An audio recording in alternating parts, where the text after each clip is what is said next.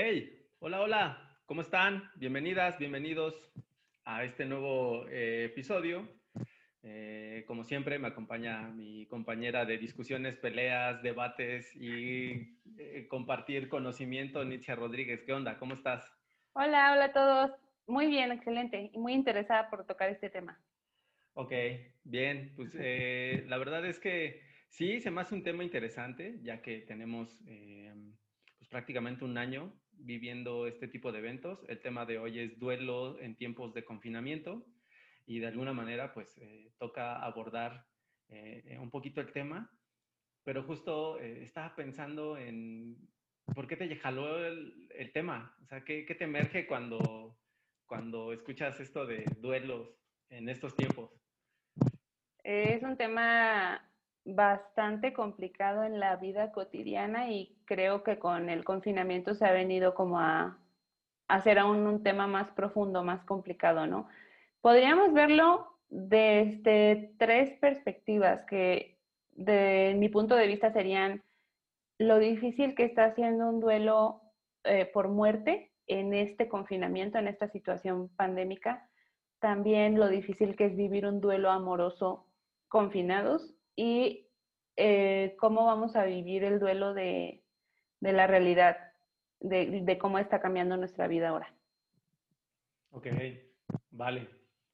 Vale, está, interesante. Y, ah, la verdad es que yo, cuando, cuando me mencionabas el, el tema, justo me pasaba un poco eso por la mente, ¿no? Como desde dónde lo querrá abordar, ¿no? Como desde, desde, qué lugar o desde qué aspecto, porque efectivamente pues estamos viviendo una etapa en la que mucha gente lamentablemente está falleciendo.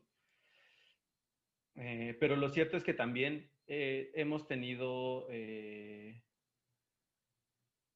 pues una pérdida de realidad, ¿no? O sea, hemos tenido, hemos perdido la realidad que antes teníamos, ¿no? Y ahora tenemos una realidad totalmente diferente lo que sí nunca me pasó por la mente es lo de los duelos de las parejas. ¿Sabes? O sea, jamás, jamás lo pensé, como que eso fue como de, eh, no, eso no, ni siquiera me pasó. No, pues, como que no le puse mucha atención. ¿Por qué te jaló? O sea, ¿por qué, por qué las parejas se te hicieron como, como algo también importante en estos tiempos de confinamiento? Porque eh, creo que vivir un duelo de pareja una, cuando una relación termina es difícil, es, es complicado, dependiendo del caso, dependiendo de muchas variantes, ¿no? Pero estando encerrado siento que se presta para darle aún muchas más vueltas a la misma situación, ya sea que se comprenda, que se tenga contacto o no, o que se utilice em, esta soledad o este apartamiento de lo que tú podías hacer para despejarte un poco y caer y caer y caer una y otra vez en el mismo círculo, incluso no es porque tenga algo de malo, ¿no? Digo, uno está listo hasta que está listo, pero eh, de pronto si no lo conversas con alguien más o si, estás aislado de las, de las actividades cotidianas o de, salir físicamente a un trabajo, puedes llegar a conclusiones bastante erróneas acerca de lo que es sano o no es sano, acerca de si eres una buena o mala persona porque lo pudiste superar rápido o no. Puede ser que te preocupe más no sé, siempre ha habido tabús en esto de sí, búscalo, o no, no lo busques, o este, ya, supéralo pronto, o llórale tres días y ya, o no, pues es que tienen que pasar dos años, o así. Pero ahorita realmente sabemos muy poco de las demás personas, porque antes nos las topábamos a lo mejor, pero ahora mm, está el miedo a haber perdido a alguien en medio de una pandemia y el miedo a vivir esa soledad de una manera totalmente distinta y que además tiene que ver con salud porque te expones. Ok. O sea que la, la percepción que tienes sobre, sobre el tema de las parejas es que podría ser más difícil porque evidentemente no pueden tener ese contacto eh, como para poder amortiguar eh, toda esta situación de, de la ruptura para ti es como, como el contacto es como amortiguar un poco el, el golpe de, de, la ruptura amorosa. Siento que también ha sido una interrupción de, de, como lo mencionabas al principio, es que, pues claro, uno se espera que un duelo por muerte sea difícil, un duelo por la realidad que vivíamos sea complicado, y entonces un duelo por la separación de una pareja se vuelve como, ay, eso no es tan importante, ¿no? Y para quien lo vive sí lo es, porque al final de cuentas es el término de algo. Sí, totalmente, totalmente de acuerdo. Eh, que, eh, la verdad me, sorprende un poco, ¿sabes? Porque como nunca me lo había pensado, entonces ahorita empiezo como a entrar este, en este modo de reflexión, ¿sabes? Como de cómo será perder a tu pareja en estos tiempos, ¿sabes? O sea, no, no, insisto, como lo, como lo había visto desde solo esta parte como de pérdida de personas por muerte y, la pérdida como de la realidad que teníamos con la que tenemos ahora. Claro. Eh, este, nunca me, me, puse a pensar como en esa parte de las parejas, ¿sabes? Eh, pero digamos, tú le estás hablando como de esas parejas que viven separadas, o sea, que, que, no se pueden ver. Porque, por ejemplo, en mi caso, o sea, yo, yo digo, bueno, si tu pareja vive contigo, es como, ¿qué te, qué te evoca? O sea, ¿te, sientes que pasaría lo mismo, que sería igual de difícil? Porque efectivamente mi pareja y yo sí nos vemos, ¿sabes? es como, pero me refiero a, bueno, si termina una relación, incluso están habiendo muchos más divorcios en estos momentos. Creo que lo que no había tronado alcanzó a tronar porque las dinámicas cambiaron. Em, pero es de por sí, empiezas una relación con alguien y la vida y lo cotidiano es distinto a lo que vivías antes de conocerla y es distinto lo que vas a vivir después de haber terminado la relación.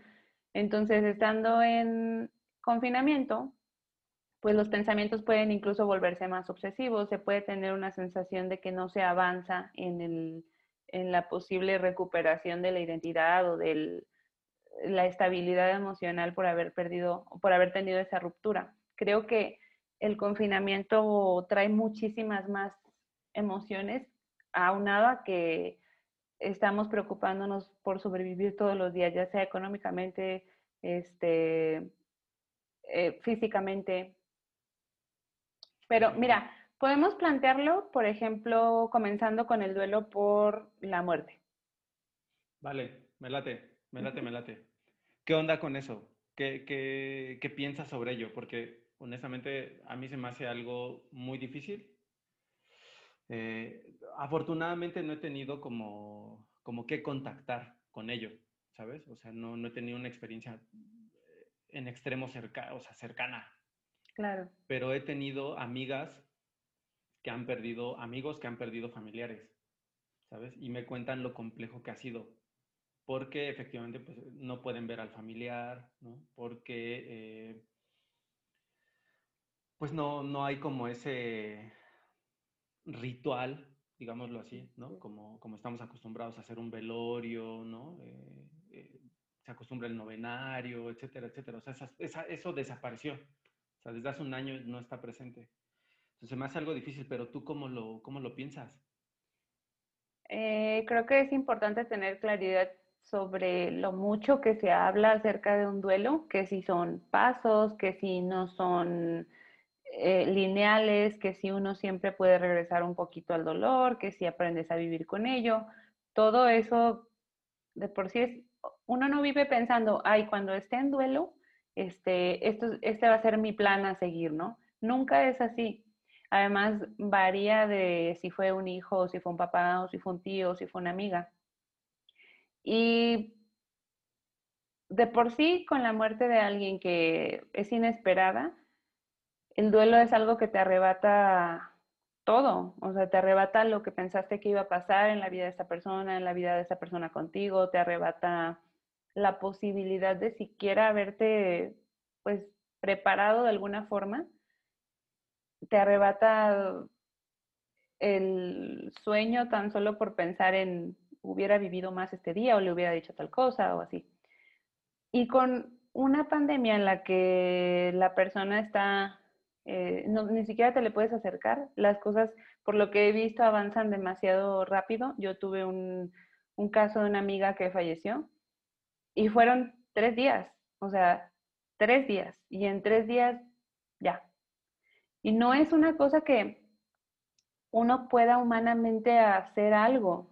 Ni siquiera a veces es cuestión de dinero, no es cuestión de, de que estés ahí parado afuera del hospital todo el tiempo, ni siquiera te dejan acercarte. O sea, el, el, trauma que se vive por estar pendiente del teléfono 24 horas porque en cualquier momento te llaman porque ya lo van a intubar o porque ya le van a poner algo o porque ya no está respondiendo, es, creo que te lleva a extremos inimaginables, porque no solamente pides por la vida de esa persona y quienes, quienes la rodean, ¿no? No puedes hacer nada, no hay absolutamente nada que esté en tus manos y pasa tan rápido y luego no puedes estar ahí tampoco. O sea, es, y, cada, y, sabiendo que cada uno está viviendo el duelo en su propia casa, en su propio rincón, en su propio dolor. Ok, entonces digamos que eh, un poco la, la idea de, de, esto es, es difícil porque es muy rápido. Es difícil porque eh, lo tienes que em, eh, asimilar lo más rápido posible. Es difícil porque no puedes hacer nada y es difícil porque lo estás viviendo en solitario. O sea, no es como que lo puedas compartir como con otras personas. En tu caso, eh, lamento mucho lo que, lo que sucedió con tu amiga. Este, me pongo a imaginar como, como en la situación en la que estabas. Y digo, qué difícil que ni siquiera con, o sea, te puedas ver con, con la gente que rodeaban o sea, que tenían en común, ¿sabes? O sea, ni siquiera eso es posible, ¿no? Entonces, fíjate, ahí hay algo que me, que me gusta y me llama la atención. Ya sabes que a mí, o sea, me empiezo a alucinar con esto de las palabras y así. Y entonces empiezo a buscar etimología, ¿no? Como de dónde viene la palabra duelo, ¿no? Etimológicamente hablando, ¿sabes? Dale, dale. Me puse, me puse a revisarlo y, y tiene dos concepciones. Eh, la, primera es eh, duelum, es una palabra latina que tiene que ver con lucha, ¿sabes? La segunda es eh, dolus, que tiene que ver con dolor, ¿sabes?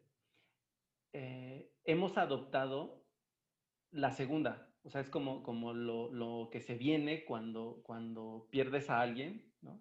Es cuando dices estoy en duelo, es porque perdiste a alguien y estás en una situación de sufrimiento o de dolor por la pérdida de esa persona.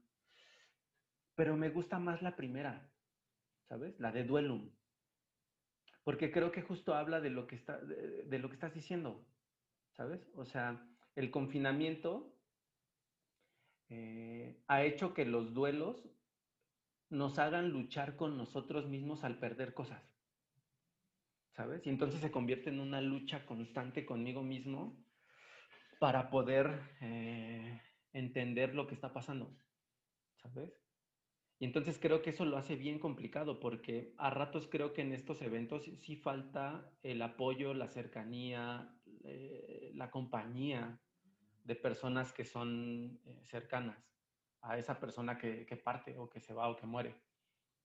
¿Sabes? Entonces, Fíjate, por eso yo lo, yo lo veía desde ahí, ¿sabes? Por eso me puse a investigar como, como esto y, solo veía como esta parte de, de, la muerte, ¿sabes? O sea, eh, y la pérdida como de la realidad, ¿sabes? Porque pues también está feo, creo que muchas personas se han como enfrentado a una realidad bien diferente o a una realidad que tenían y que a rato se distraían para no verla.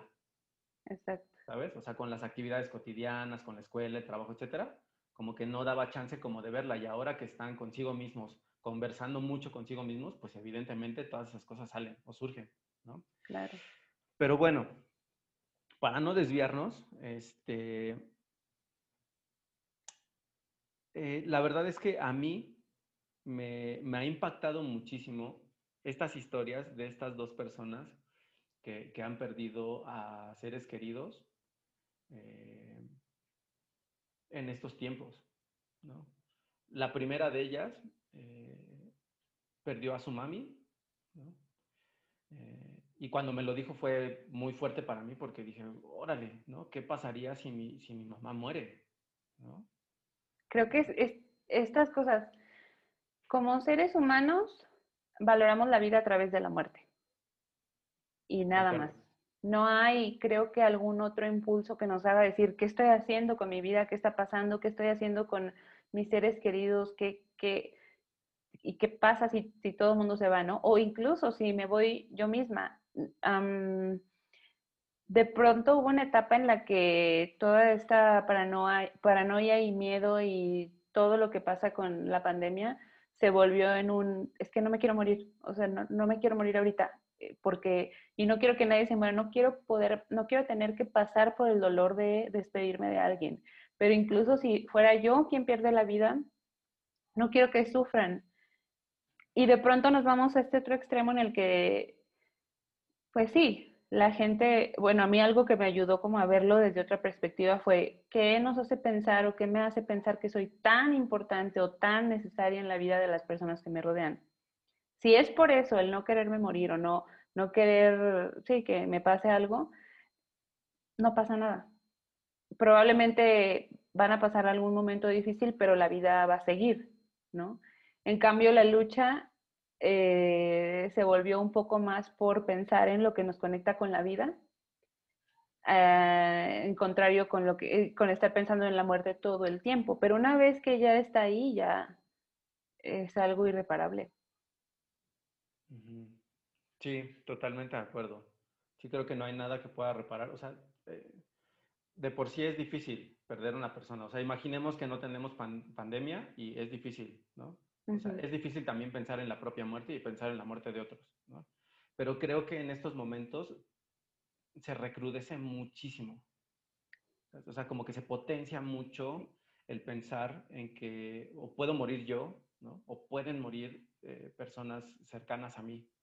Claro, porque como lo mencionabas, este tener que pasar por todo ese proceso en tres días o sea, saber que tu, la persona, tu familiar, amigo, está muy mal. Y luego que murió, murió. Y luego tener que vivir con eso en un tiempo mínimo, sin los procesos. Eh, no sé, un, duelo llevado sanamente es algo que te ayuda eh, a tu vida y un, duelo que nunca se trabajó, que no se le dio importancia o que se ocultó o que se negó rotundamente, porque también pasa, es algo que nos marca y que marca a las personas que nos rodean, porque al final de cuentas son, siempre sale de alguna u otra forma. Sí, totalmente de acuerdo. Se me pasó decir algo que apuntabas hace rato, eh, que me gustó mucho, que es esta, esta idea que somos jalados por la muerte para, como para vivir, ¿no? Estoy totalmente de acuerdo. Creo que eh, mucho de lo que hacemos, aunque no lo vemos, tiene que ver con eso. Aunque sabemos que somos seres que efectivamente vamos a morir, ¿no? Y entonces la vida se acaba y entonces tenemos que estar haciendo cosas para, para darle un, cierto sentido, déjame ponerlo de esa forma, ¿sabes? Claro. Eh, te iba a preguntar también, porque no tengo la vivencia cercana, pero tú sí. ¿Cómo le hiciste? ¿Cómo le hiciste con tu amiga? O sea, ¿qué pasó? O sea, fueron tres días, no tuviste tiempo de nada, ni de reaccionar, ni, ni, para bien ni para mal, ¿sabes? O sea, pasó rapidísimo. ¿Qué onda? ¿Qué, pues mm, es una amiga que no vive en la misma ciudad que yo, sin embargo, pues sí teníamos comunicación, somos, bueno, éramos amigas desde la secundaria. Y entonces, em, de pronto supe que se había estado sintiendo mal, eh, nos pudimos comunicar por mensaje, ella estaba un poco preocupada, pero fue como, si necesitas algo, por favor, atiéndete, por favor. Hubo un poco de negligencia médica por ahí, este, palabras más, palabras menos. Es, lo importante ahorita no es saber si tienes COVID o no, sino que este otro problema, ¿no? Para nosotros ya era bastante preocupante, hubo personas cercanas que estaban como moviéndose que sí con el oxígeno, o sea, un día le dicen, tienes una infección en los riñones, al otro día ya no podía respirar bien, al otro día se la llevaron al hospital. Entonces, en el hospital siempre las, palabras del doctor, es decir, fueron como seis días, pero en tres días desde que entró al, hospital, o sea, fue rapidísimo. las palabras del doctor literalmente fueron, tienen, todo está muy mal. Eh, eso fue, o sea, el primer informe médico que tuvimos fue todo está muy mal.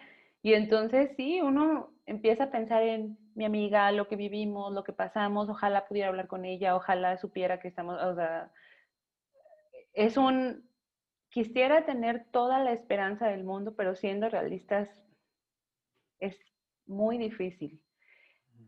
Y tratar de lidiar no solamente con lo que nosotros, o yo en mi caso sentía, sino con su esposo, con, con su mamá, con los demás amigos. Eh, tratar de sostenernos unos a otros, aún sabiendo que estábamos igual de destrozados y que estábamos igual de, pues, no, no que hubiéramos perdido la esperanza, pero eh, la realidad es que aunque ella hubiera salido, hubiera tenido muchas secuelas muy graves. Entonces también uno se debate entre, ¿por qué, ¿por qué quiero que salga de ese hospital? Cuando ella es la única que va a sufrir las consecuencias. Ella es la única que, que va a perder la calidad de vida que tenía. O sea, ¿qué preferiría ella? Sería bueno saberlo no, y no ser egoístas en nada más porque yo quiero que esté aquí. Este, se hizo todo lo posible médicamente y nos dijeron está presentando síntomas de, de, que la vamos a tener que intubar, pero quién sabe. Al segundo día fue como que ella pudo hablar con su esposo y estaba muy animada de no, yo voy a salir pronto. Entonces, a mí en ese momento me pasó por la cabeza, no va a salir. O sea, esto es esperado. O sea, esta ligera mejoría suele pasar, ¿no? Y ojalá, ojalá, ojalá que salga, pero no sé. Y al otro día en la madrugada, este, ya la habían intubado y ya, ya no, ya, ya fue, fue demasiado. Entonces, es muy difícil porque de por sí ella no estaba en la misma ciudad y luego con pandemia no se puede ir y luego no hubo nada más que hacer y luego yo me sentí culpable porque me empecé a replantear eh, que sí había hablado con ella o que no había hablado con ella. Eh, empiezas, bueno, yo empecé como a, buscar culpables, ¿no? De por qué, por qué no se atendió antes, por qué no se cuidó eh, su salud durante los años pasados, por qué nadie la llevó, por... buscas culpables, o sea, buscas una manera de dejar descansar tu dolor en alguna razón. Tenemos la, costumbre como seres humanos de buscar explicaciones a fuerza de todo. Entonces yo quería esa explicación de por qué eh, pensar en qué iba a pasar con sus hijas, con qué, hubiera pasado si hubiera sido yo. Este, no, tremendo. Ok. Entonces, digamos que en esta idea de eh, saber que la situación era grave, trataste como de entender que quizá lo mejor era eh, aceptar que ella no lo iba a lograr. es que, eso te, reguló un poco. Personalmente no lidio muy bien con las cosas que, con las esperanzas, con las cosas que no salen como se hubiera esperado. Y generalmente en este paso de ponerme un escudo es como, pues hay que esperar lo más grave. O no esperar, no desear que pase eso, más bien como, ¿qué es lo peor que puede pasar? Ok, ya sabiéndolo, prefiero enfrentarlo, prefiero mil veces enfrentarlo a estar después renegando de por qué Dios o por qué el universo o por qué la vida o por qué su composición molecular no le ayudó a sobrellevar ese, ese paso, porque siento que alargo el sufrimiento. Siento que no me gusta. Sí, totalmente de acuerdo. Creo que ahí, ahí hay, un, hay un tema que, que está interesante, eh, que evidentemente toca este, pero, pero no quiero desviarlo. Y es justo eso, ¿sabes? Somos como muy renuentes al sufrimiento o a las cosas desagradables y tendemos a huirle yo tengo una conclusión muy similar a la tuya, ¿sabes? Como que cuando pasa un evento como ese, lo mejor es aceptar el, el sufrimiento o el dolor que eso genera, porque si no lo acepto, lo prolongo y entonces es más difícil eh, como, como entenderlo, ¿sabes? Entonces, eh, eh, evidentemente me llevas a una frase de Nietzsche, ¿no? Que, que dice justo, ¿no? Que cuando el sufrimiento, o sea, dice algo así como, no es propiamente que yo esté buscando el sufrimiento, pero si llega a tocar mi puerta, pues le doy la bienvenida, ¿no? Lo hago pasar. Claro. ¿Sabes? Entonces creo que ahí, ahí compartimos eso eh, y me gusta, ¿no? Me gusta saber que tu postura es, es, muy similar a la mía, porque difícilmente encuentro personas que lo, que lo piensan igual, ¿sabes? O sea, generalmente la idea es como evadirlo, como, como sustraerte del sufrimiento. Entonces me gusta saber que estamos como, como en comunión en esa parte. Solo que ahí, para mí se desprende algo que es importante y que justo pensaba, ¿sabes?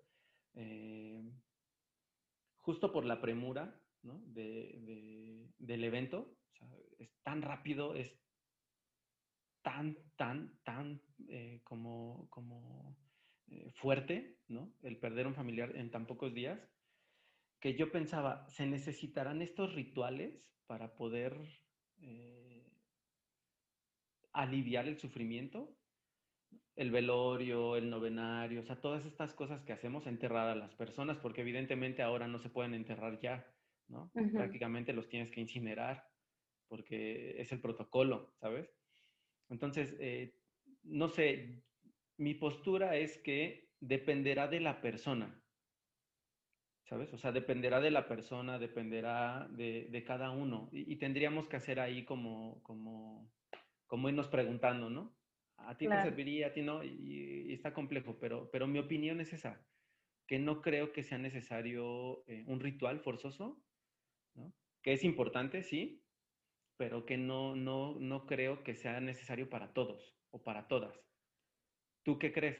¿Tú cómo lo piensas? ¿Crees que sí, para ti, en, tu caso, sí hubiera, te hubiera gustado hacer todo este ritual para poder despedirte de tu amiga y así? En lo personal no me gusta.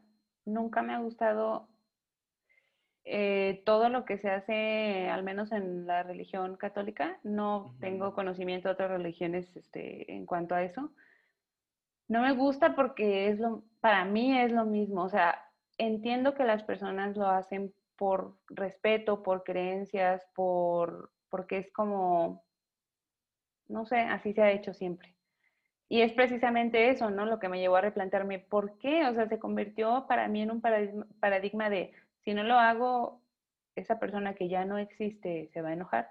O sea, si no lo hago, ya quiere decir que no me dolió, eh, o quiere decir que no la quise, o quiere decir, o sea, ¿por qué a fuerza tengo que hacer ese ritual? ¿no? Incluso, no sé, no he pasado por muchas muertes afortunadamente cercanas, pero por las que he pasado, no, no. No, no me gusta, no me gusta hacerme pasar por eso, porque, no sé, quiero vivirlo de otra forma, quiero, es demasiado dolor, demasiado sombrío, demasiado híjole, es, complicado para mí. No, no es que no le vea tanto el sentido, de pronto entiendo por qué lo hacen, pero en lo personal no me parece algo sumamente necesario, aunque entiendo que a muchas personas les hizo falta porque es como un segundito más con esa persona, es un momentito más que se vive, un, un honrar. Yo veo las cosas como, y bueno, pasando también por lo de la relación, em, honrar lo que pasó, lo que viviste a la persona, los momentos buenos, malos, etcétera. Honrar es la mejor muestra de cariño que puedes, que puedes eh, sacar del duelo con alguien. Cuando tú ya llegas a ese punto de lograr honrar por más difíciles que hayan sido las cosas, aunque sea el aprendizaje, a lo mejor ya no directamente a la persona, ya estás del otro lado. Eh, podemos llegar a tener muchísimos pensamientos alrededor de la muerte de alguien pero creo que se respeta cómo cada uno lo vive y tiene, tiene, no, no quisiéramos tener que pasar por eso, pero es lo que nos da también las, las ganas de vivir y no hay como mucho para dónde, ¿no? Sí, totalmente de acuerdo. La, la, pregunta va enfocada justo a esta idea de muchas personas eh, que piensan que necesita haber un proceso, ¿sabes? Eh, específico. Y justo ahora, ahora eh, pienso en ello y, digo, con la premura de las cosas, o sea, con la premura de las muertes de, las personas eh, o de las separaciones de las parejas, la verdad es que no hay tiempo como para nada, ¿sabes? O sea, no hay como un tiempo específico como para que se vaya dando, ¿sabes? Aquí lo único lamentable, y, digo que es lamentable porque eh, creo que se va a empezar a hacer una mala categorización del duelo. Eh, probablemente a muchas personas con esta idea les lleve más tiempo eh, toda esta idea, ¿no? O toda esta como, como sufrimiento por, por las pérdidas, ¿sabes? Y entonces va a haber muchas personas que, ah, claro, como ya tienes tantos meses, entonces este, ya es un duelo patológico, ¿no? Ya deberías de haberlo superado, etcétera. Entonces, por eso a mí me, interesaba como, como sí dejar esto muy claro, ¿saben? O sea, como, como no hay un tiempo específico para el duelo, no hay pasos a seguir para el duelo, no hay una manera específica de llevar un duelo, ¿saben? Es, como, como, eso dependerá de cada persona. O sea, los duelos son tantos como seres humanos sabemos en el planeta, ¿sabes? Entonces, creo que es importante que lo señalemos porque muchas personas quizá ahora lo, lo puedan estar escuchando y quizá muchas personas digan, oye, se murió mi papá y yo la neta me quedé súper bien, me quedé súper tranquilo, aunque fue muy rápido, intempestivo, etcétera, me quedé súper bien. Y mucha gente diría, es que eso está mal, le tendrías que sufrir, tendrías que llorar, ¿sabes? Y creo que no es necesario. O sea, creo que sí es importante que la gente sepa que los duelos dependerán de cada persona, ¿sabes? Eh, regreso un poco como, como a los ejemplos cercanos que tengo ahora de COVID. No tengo uno personal, pero déjame ocupar estos. Eh, esta amiga que, que, murió su mami, le pregunté, oye, ¿cómo hiciste? ¿No? Porque si me pongo a pensar en, en que mi mamá muere y de esa forma, a mí me dolería muchísimo porque no la pude ver, porque tiene un año que no la veo, ¿sabes? Porque no he estado cerca de ella, no le he podido abrazar, no le he podido decir eh, eh, de cerquita que la amo, ¿sabes? O sea, esas cosas, digo, me dolerían muchísimo. Y me dijo, la verdad es que eh, a ratos las enfermeras del hospital donde estábamos nos daban chance de hacer como una videollamada ahí medio clandestina. evidentemente, a ratos no podía como responder ella, y cuando me sucedió eso, porque se puso más grave, empecé a mandarle notitas en papelitos, ¿sabes? O sea, iba al hospital, conocía a una enfermera de ahí, le daba la notita y se la llevaba a la mamá para que la mamá la, la viera, ¿no? Y dice, eso me ayudó un montón. ¿Sabes? O sea, decirle todo esto en notas me ayudó un montón a hacerle saber que amaba a mi mamá, que estaba con ella, que todo el día la pensaba, etc. Y entonces cuando pasas, dices, sí, evidentemente me duele, pero no me deja esa sensación de no haberme despedido de ella. Que creo que ese es un, un, gran tema en, muchos de los duelos que, estamos, eh, que están aconteciendo ahora, ¿sabes? Claro. Como, como el no poder despedirte de tu familiar. Entonces, eh, insistiré, creo que esa fue la mejor forma que ella encontró para poder eh, entender que su mamá iba a dejar de existir pronto, ¿sabes?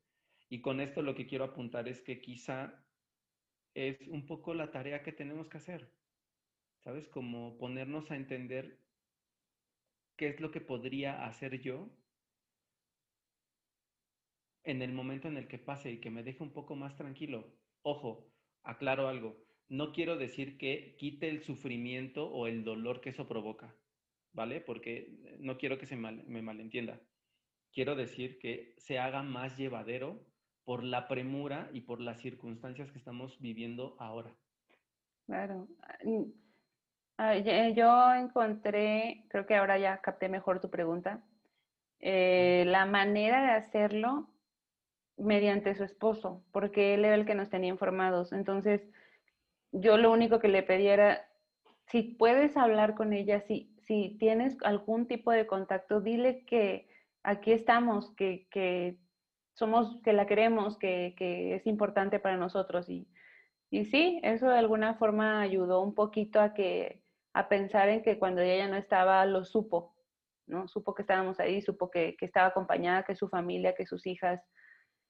Y por otra parte, este, esto de los rituales, a mí en lo personal te digo que no, no, no, no es de mi agrado, pero no, no como lo hacen normalmente, porque en realidad creo que el ritual que yo sí he tenido es como, para mí las velas son muy importantes, entonces encender una vela y pues no sé, de alguna forma conectarme con, con esa persona o pensar o tener alguna reflexión acerca de qué hice, qué no hice, qué pasó, cómo, cómo me siento, qué espero, qué le gustaría a esa persona que estuviera pasando en este momento en mi vida, porque al final son seres que nos quieren y que queremos. Entonces, yo, si, me, si estuviera, si pudiera, si, si supiéramos que después de la muerte seguimos con algún tipo de conciencia, lo que menos quiero en el mundo es que mis, mis hijos, mi familia sufran. Este, sé que una pérdida es, diferente, es distinta, este, duele, es fuerte, pero no me gustaría verlos sufriendo, no me gustaría verlos mal. Creo que eso me dio consuelo, pensar en que quizá a mi amiga no le gustaría verme mal. A lo mejor es egoísta, pero me ayudó. Ya, ok. No, para nada egoísta, ¿eh? O sea, la verdad es que no, no se me hace así. Creo que no hay como, como razón para señalarlo desde ahí. Creo que es que es lo que mencionabas, de que la gente espera que te mueras porque alguien se murió. Claro, sí, totalmente. O sea, pareciera que si no lo sufres no está, o sea, no está bien. Así es. Eh, y, creo que no, o sea, creo que la verdad eh, dependerá de cada persona y lo que crea que ha hecho con su familiar para estar tranquilo. ¿sabes? Eh, insisto, no tengo una experiencia cercana actual, pero sí con mi abuela, ¿sabes? Por ejemplo, cuando, cuando mi abuela falleció, fue un proceso muy largo, porque eh, a ella lo operan de la vesícula y cuando lo operan de la vesícula en la transfusión de sangre que le hacen, eh, le da cirrosis, ¿sabes? Mm. Entonces, lamentablemente, pues el doctor le da pocos años de vida, pero mi abuela se cuidó mucho y vivió muchos años más de los que le habían dado. Pero, pero justo a mí me preocupaba un poco eh, no poderle decir que la amaba, ¿sabes? Y entonces, eh, como no podía ir a verla, porque ya estaba hospitalizada y no nos dejaban entrar al hospital, etcétera, estaba como muy restringido el paso para ella, eh, se me ocurrió hacerle una llamada telefónica. Y en ese momento este, le dije, sé, ¿no? Como que pronto pues, no vas a estar. Este, ah, qué fuerte. Eh, sé, que pronto no vas a estar, ¿no? Pero quiero que sepas eh, que te amo, que te he amado muchísimo. Y justo eso me ayudó, ¿sabes? O sea, me ayudó mucho como, como para entender su partida, ¿sabes? y no me dejó con esta sensación de que no lo hice, ¿no? De que me faltó algo por hacer, ¿sabes? Creo que caemos, eh, perdón, un poco en lo que decíamos de la terapia, ¿no? Que no es necesario llegar a las últimas consecuencias para aceptar o solicitar ayuda de un terapeuta. Y en este caso creo que es difícil, la vida es tan em, variante que uno no, no, puede estar todo el tiempo viviendo y pensando por si se muere, por si me deja, por si no sé qué. Entonces me voy a despedir, despedir, despedir. No siempre tenemos esa oportunidad ni esa conciencia. Pero ojalá y fuéramos más estables, un poquito más estables en nuestras relaciones con nuestros seres queridos y lo hiciéramos no porque está en un hospital y no porque está mal, no porque estamos en una pandemia. Sin embargo, pasa y en estas muertes imprevistas algunos tenemos la fortuna de podernos despedir o poder decir o abrirnos, pero otros estamos demasiado heridos, demasiado distantes, demasiado en otro canal y ya no lo podemos hacer. El punto creo que también es pues que son lecciones de vida, no, no todo, no nos podemos preparar con un seguro para hacer todo bien o que todo vaya con la menor cantidad de heridas posibles, pero si no sucede, si no te puedes despedir, si no hay un momento en el que logres como pasar por esa situación de una manera pues más orgánica, entonces lo que puedes hacer es hacerlo después. Mm. Obviamente ya no es igual, obviamente ya cambian algunos aspectos, pero tampoco es sano quedarnos con, como ya no lo hice antes, pues ahorita ya para qué. ¿no? Entonces, ayúdate, ayúdate también teniendo esos como rituales propios en los que te des chance y le des chance a la memoria de la otra persona de estar en paz. Totalmente de acuerdo.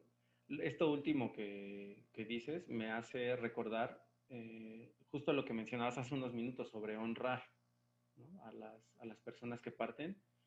Justo ahí llegó a un punto eh, como muy afín al tuyo. Eh,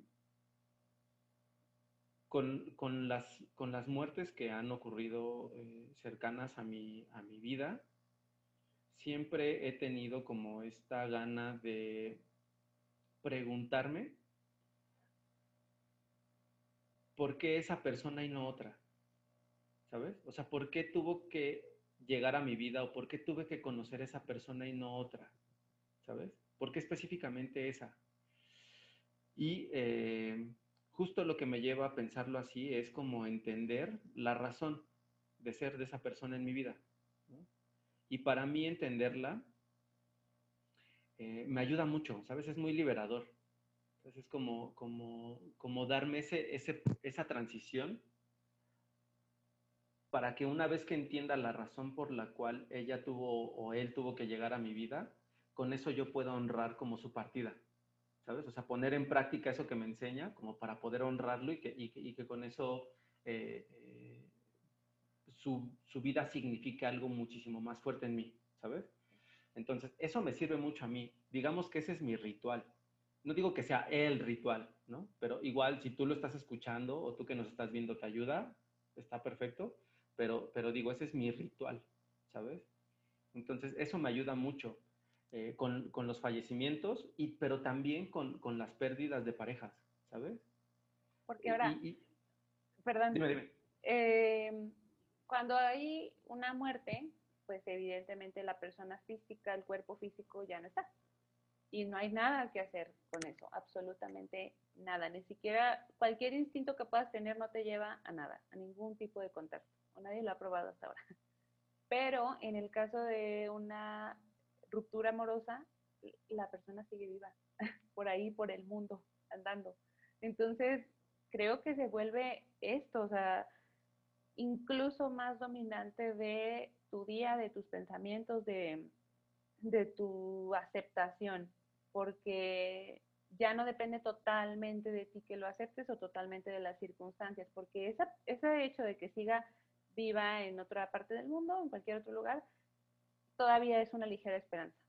Entonces, híjole, tampoco hay un tiempo específico, tampoco es como para sentirte culpable de, ay, porque mi amiga lo superó en dos días y yo cinco años y no puedo.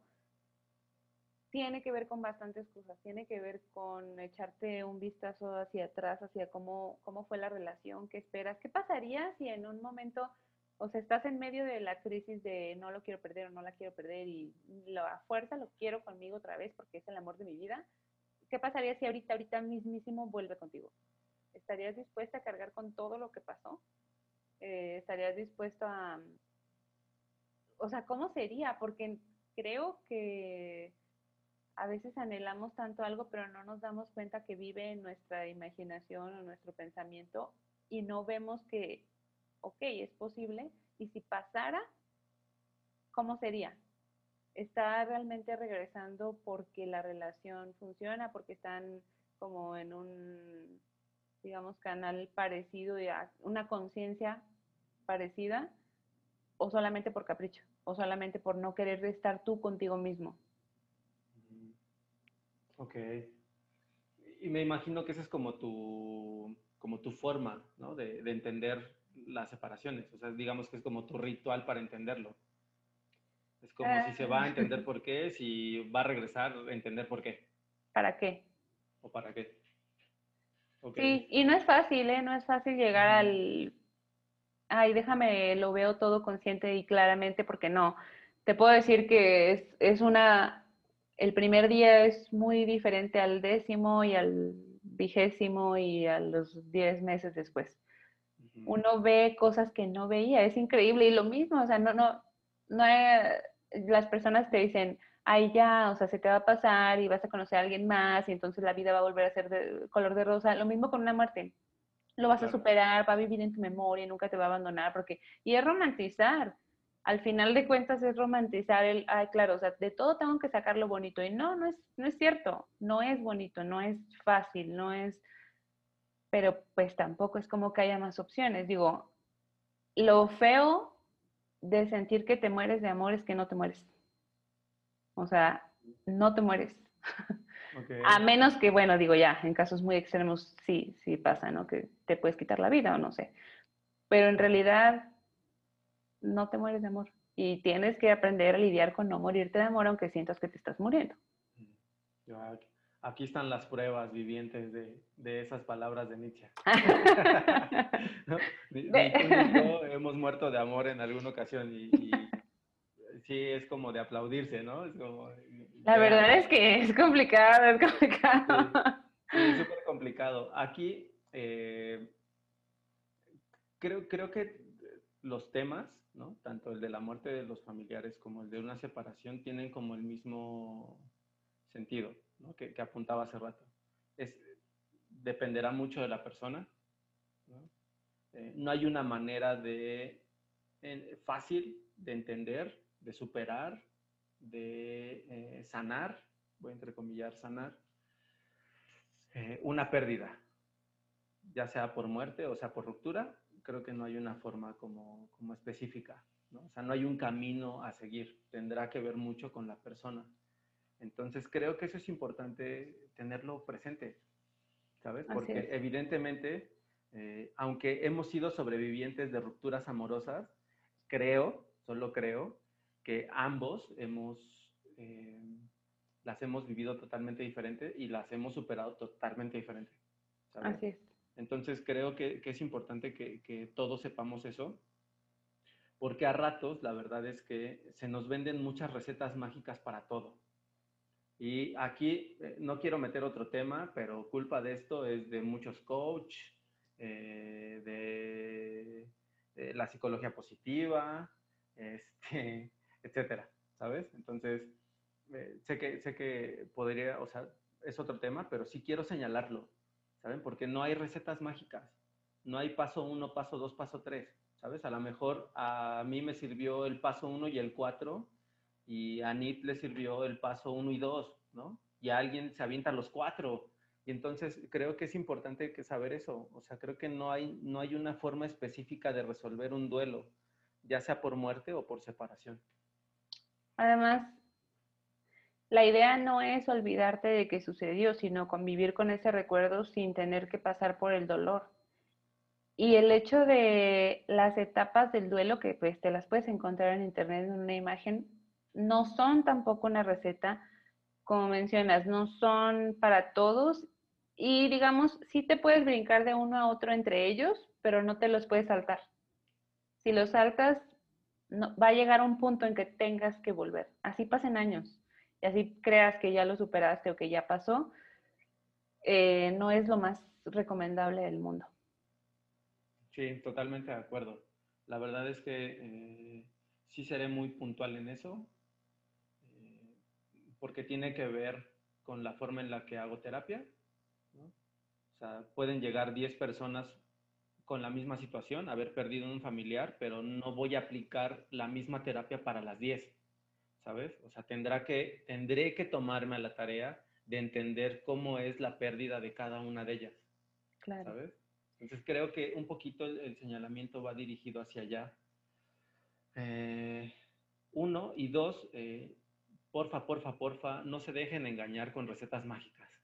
Por favor, creo que las recetas mágicas no sirven para nada, o sea, para ningún caso en específico. Sea una pérdida, sea duelo, sea bajar de peso, sea lo que sea, no sirven las recetas mágicas. Entonces, porfa, no las compren. Eh, me imagino que en, la gente habrá la pregunta, bueno, ¿y entonces qué hago? Si pierdo a alguien, ¿qué, qué, qué puedo hacer? ¿No? Eh, se va a escuchar terrible lo que voy a decir, pero sí me voy a animar a decirlo. Para mí es importante que te des el chance de sufrirlo. ¿Sabes? No quieras hacerte el fuerte, no quieras evitar el dolor que eso ocasiona, no quieras eh, tratar de superarlo rápido. creo que en tanto más te esfuerces por superarlo rápido, por no sufrirlo, por, por eh, hacer que sea menos pesado y duro, se convertirá en algo más difícil de transitar, ¿saben? Somos una sociedad que está acostumbrada a no sufrir, a no padecer, a, a evadir las cosas desagradables y en tanto somos conscientes de ello, conscientes entre comillas, eh, nos metemos o nos enfrascamos en cosas para evitarlo, ¿sabes? Eh, compras, sexo, videojuegos, este, eventos recreativos, salir de viaje, etcétera, etcétera. Lo que no nos damos cuenta es que justo eso va a provocar, o sea, va a aliviar todo el sufrimiento de manera momentánea, ¿no? A corto plazo pero a mediano o largo plazo eso podría significar que regresen todos estos eh, pensamientos y todo este sufrimiento con una potencia muchísimo mayor. Entonces, mi recomendación para estas cuestiones de duelo es, eh, como les decía un poquito a la Nietzsche, si llega el sufrimiento a tu casa y tocó la puerta, dale chance de que entre. Seguramente algo bien importante tiene que decirte, ¿sabes? Porque creo que, creo que en, el, en el dolor, en el sufrimiento también hay mucha sabiduría solo que al rato nos cuesta verlo. Claro, yo eh, diría dos cosas. La primera es que de la única persona que no puedes escapar es de ti. No va a haber lugar en el mundo en el que te puedas esconder sin pasar por esta situación y enfrentarlo es de valientes y enfrentarlo también es de personas compasivas consigo misma, porque consigo mismas, porque porque se requiere de eso, de coraje para enfrentarlo, pero también de compasión para no ser tan duros y no ahogarnos en, el hecho de quererlo hacer ya porque los demás lo están haciendo aparentemente ya. Entonces, sí, todo es individual. Y la otra, pues, mm, no, es, no todos los duelos pasan y eso también es otra forma de pasarlo es otra forma de vivirlo. Totalmente de acuerdo, totalmente de acuerdo. Eh, entender que no va a pasar, es, o sea, que no va a pasar pronto es una forma de pasarlo también. Fluir. Estoy, totalmente de acuerdo. Me gusta mucho. Eh, nos queda solo pendiente el tema como de, esta cuestión de la pérdida de, pues, la vida que llevábamos, ¿no? Eh, que me parece nos extenderíamos muchísimo, ¿no? Este, y, no, y no queremos que suceda como con el capítulo de terapia. Por cierto, si no lo han visto, vayan a verlo. ha gustado mucho. Eh, pero yo lo único que podría decir es algo que una vez una paciente me dijo. Y creo que a todos nos ocurrió en este confinamiento y creo que ahí es donde, donde la realidad eh, eh, cambió un montón. Me decía, no me molesta estar encerrada en cuatro paredes. Me molesta no poder evadir lo que pienso de mí todo el tiempo. Eso es lo que no me gusta de esta nueva realidad. Odio tener que estar pensando una y otra vez todo eso que en la realidad anterior normalmente evadía y no pensaba. Y lamentablemente a muchas personas les ha tocado contactar con eso, darse cuenta un poco de dónde están parados, de hacia dónde van, de cuáles son sus aspiraciones, de si están bien con lo que decidieron, si la pareja que tienen es correcta, si la carrera que eligieron fue correcta, si el trabajo que tienen es correcto, etc. Solo aquí déjenme apuntar algo. No es mala noticia, porque muchas veces lo vemos como malo para mí es una oportunidad bien, bien bonita para reflexionar cosas, cosas bien importantes, cosas sobre uno mismo, que difícilmente aparecen en esta cotidianeidad, ¿sabes? En este, en esta vivir, en este vivir velozmente. Y entonces creo que la pandemia lo que ofreció, si lo vemos del lado positivo, lo que ofreció fue una oportunidad para reflexionar sobre nosotros mismos. ¿Sabes? Y eso la verdad es que a ratos está feo, lo entiendo, no se los voy a negar, pero es una oportunidad bien bonita para poder entender muchas cosas de uno mismo. Así es, una oportunidad muy grande. Eh, creo, nada más me faltó mencionar algo acerca del amor. Uno no, a veces no solamente pierde a la pareja, sino también la dignidad. y eso te lleva a sentirte aún peor contigo mismo. Entonces, una, una, una pequeña reflexión, ¿verdad? Em, salva tu dignidad. Salva tu dignidad, así el amor te empuje una y otra y otra y otra vez hacia el disparate. Eso te va a ayudar. Ok. Híjole. Otro tema. sí, la verdad es que sí, porque yo me pregunto, bueno, ¿y cómo se hace eso? ¿Cómo se salva Lo descubriremos en el siguiente capítulo. Vale, muy bien. Pues bueno, eh, por hoy creo que ha sido suficiente. Muchas, muchas gracias por escucharnos, muchas gracias por vernos a las personas que, nos han visto en YouTube o que nos ven en YouTube. Eh, si tienen algún comentario, por favor, háganos saber. Si tienen alguna duda, si sienten que nos faltó abordar algo, si sienten que eh, algo quedó incompleto, háganos saber coméntenos ahí, participen en, esto. La verdad es que creo que el podcast tiene esa intención de que ustedes participen y nos ayuden a generar eh, reflexiones importantes, reflexiones poderosas, reflexiones padres. Entonces, por favor, ahí comenten, participenos todos. También quiero agradecer a todas esas personas que nos han mandado un mensajito de texto, ¿no? Que han comentado en algún video, o que nos dicen y nos hacen saber su opinión sobre lo que estamos haciendo, lo que les gusta, lo que no les gusta, etcétera. Muchas, muchas gracias a todos y a todas ustedes. Y pues nada, por hoy creo que terminamos. No sé si quieres agregar algo más. No, súper de acuerdo. Muchas gracias a todos. Esperamos sus comentarios, sus debates también, sus reflexiones y eh, pues cuídense. Cuídense mucho. Totalmente de acuerdo. Síganse cuidando y nos vemos pronto. Bye. Bye. Cuando más me relaja el mar, es cuando más me deja ver en él su oleaje. Cuando rompe y colisiona consigo mismo y permite que el olor a sal se esparza y la humedad venga a recordarme mis propios huesos. La calma es mirar al mar, y el mar nunca está quieto. Por eso no puedo evitar pensar en nuestro propio océano. Calma no es dejar de sentir. Calma es navegar nuestras tormentas con la tranquilidad de quien las entiende. Calma es respetarse y tenerse la paciencia suficiente. Calma es no castigarse por todas las veces que no supimos recoger las velas de nuestro barco a tiempo, no pudiendo evitar que se rompieran. Calma es entender que ir a la deriva también es ir hacia algún lugar.